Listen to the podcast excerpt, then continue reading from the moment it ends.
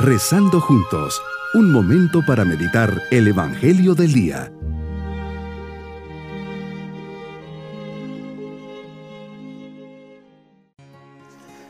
Les saludo con la alegría de comenzar este nuevo día, viernes de la 33 semana del tiempo ordinario, siempre con la paz de poder dirigirnos a Dios para que nos enseñe el camino.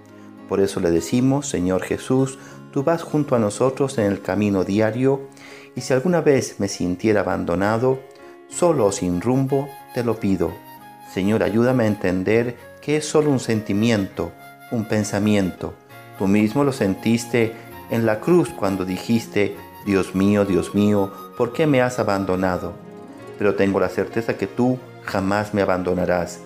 Quiero crecer en la conciencia de tu amor y fidelidad, conocerte mejor y más profundamente en este día.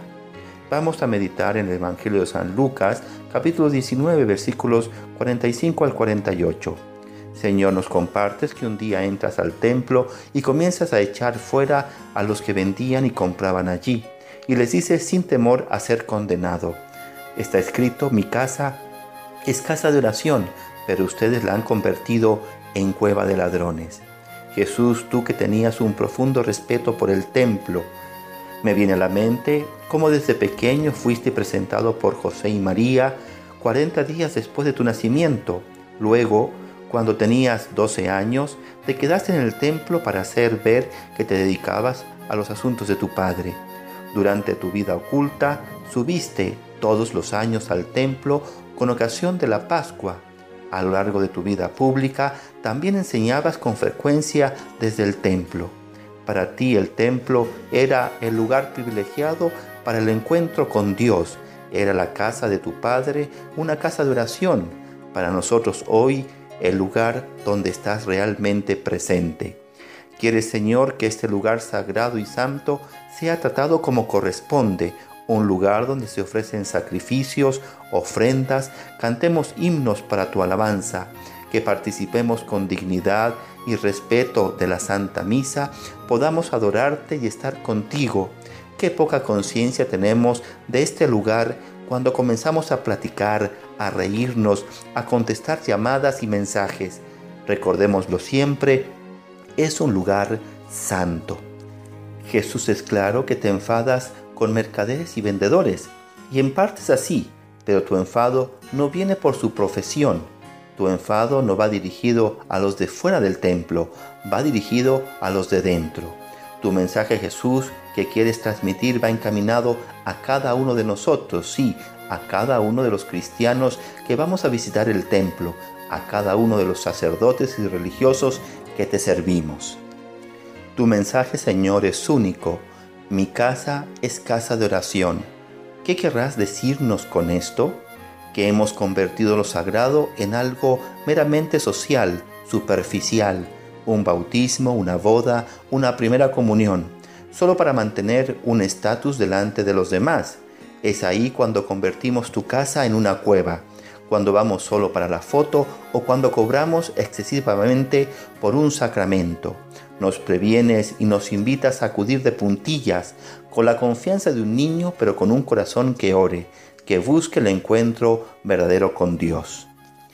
Así pasa con el templo de mi familia, iglesia doméstica, un lugar donde todos deberíamos encontrarnos con Dios, orar juntos, donde haya un respeto sagrado, orden, colaboración, donde no entren mercaderes baratos a ensuciar y banalizar nuestro hogar. ¿Cuántas veces nuestra casa se ha convertido en esa cueva donde hemos dejado entrar al enemigo de Dios y nos ha robado esa intimidad, esa bondad, ese aceptarnos, comprendernos y apoyarnos, en donde se venden y compran antivalores que sin duda desagrada al Señor y nos degrada.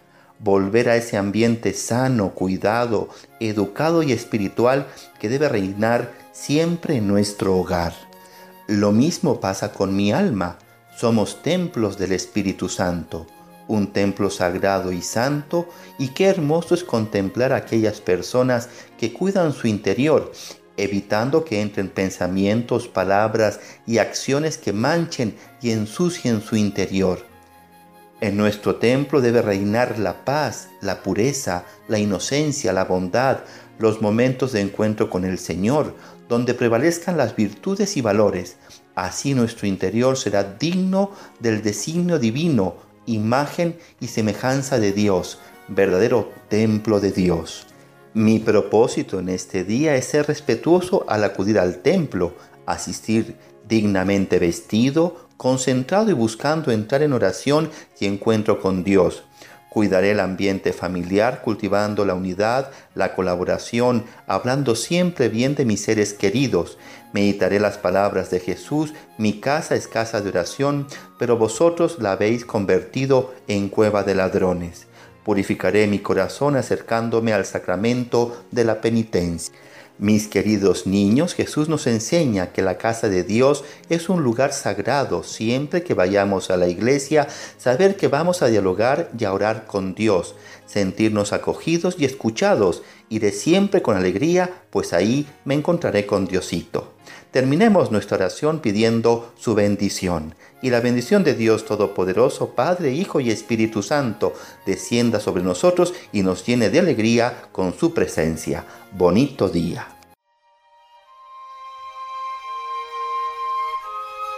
Hemos rezado junto con el Padre Denis Doren, Legionario de Cristo.